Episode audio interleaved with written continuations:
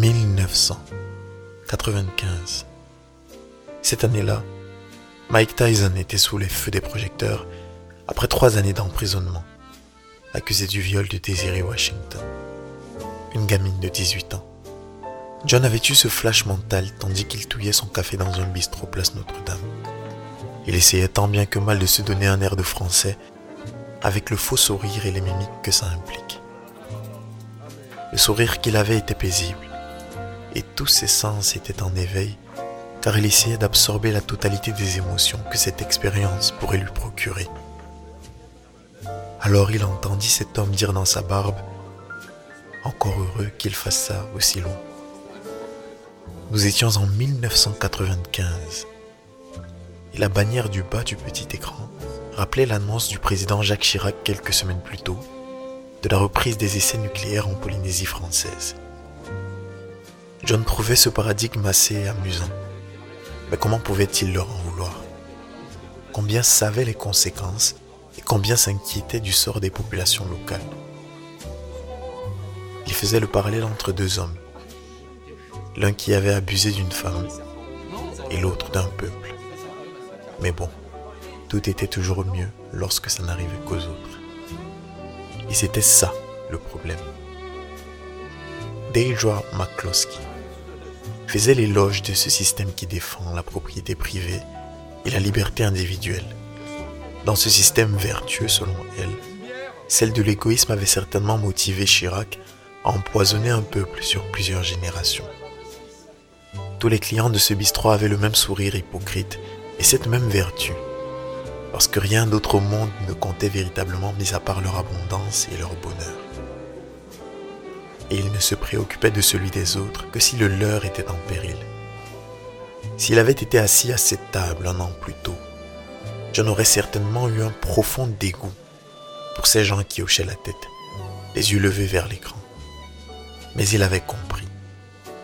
Les hommes embrassaient leur liberté écrivait à tour de bras des centaines de pages pour dire aux uns et aux autres quels étaient les fruits de l'individualisme, oubliant de mentionner qu'il fallait à chacun une de morale. Peut-être était-ce un concept beaucoup trop subjectif, mais qu'est-ce qui empêchait véritablement les hommes de se soucier un tant soit peu des autres avant de poser certains actes? La vertu disparaissait de l'imaginaire collectif.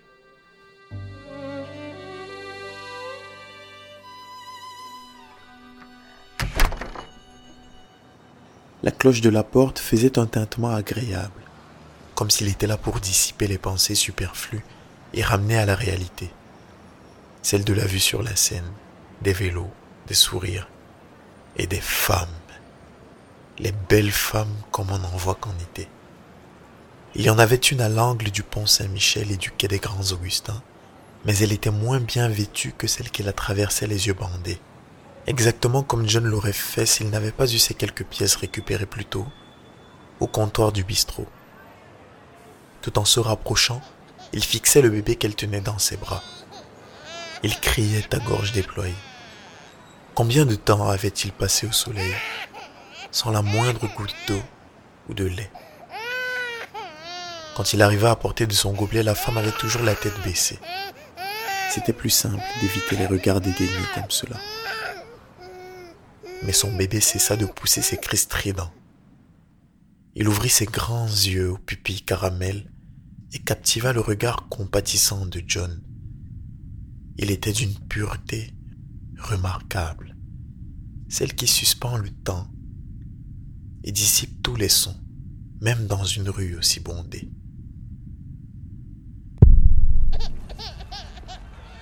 La détonation fit trembler le sol et crier le bambin. John peinait à retrouver ses sens quand il se fit bousculer par un homme qui courait comme un cheval drogué avant de disparaître dans la foule. La place se vidait dans la panique et les cris. Nous sommes le 25 juillet 1995.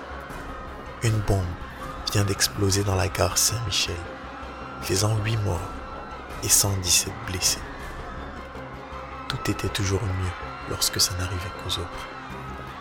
Entre les curieux et les peureux qui se précipitaient dans des sens contraires, il n'avait pas le temps de penser à la direction de son hôtel.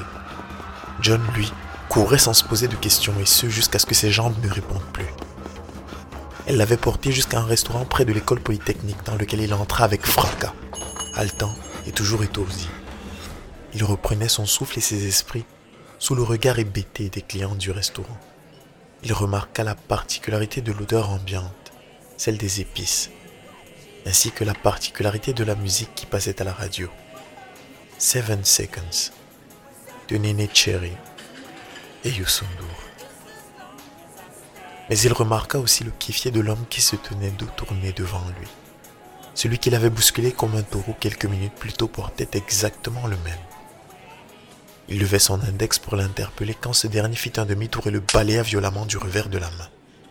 C'était bien lui.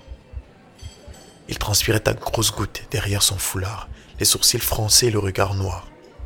Aussi noir et froid que le canon du Glock qu'il dégaina dans la seconde avant de le presser entre les yeux de John. Il ferma la bouche, serra les dents et avala cette énorme boule de mucus qui lui pressait la gorge. L'homme leva le bras et lui assainit un coup de crosse qui lui explosa la peau et les veines de la tempe gauche. Il s'écroula sur le sol, l'œil droit ouvert mais totalement figé. Et là, son esprit se déconnecta totalement.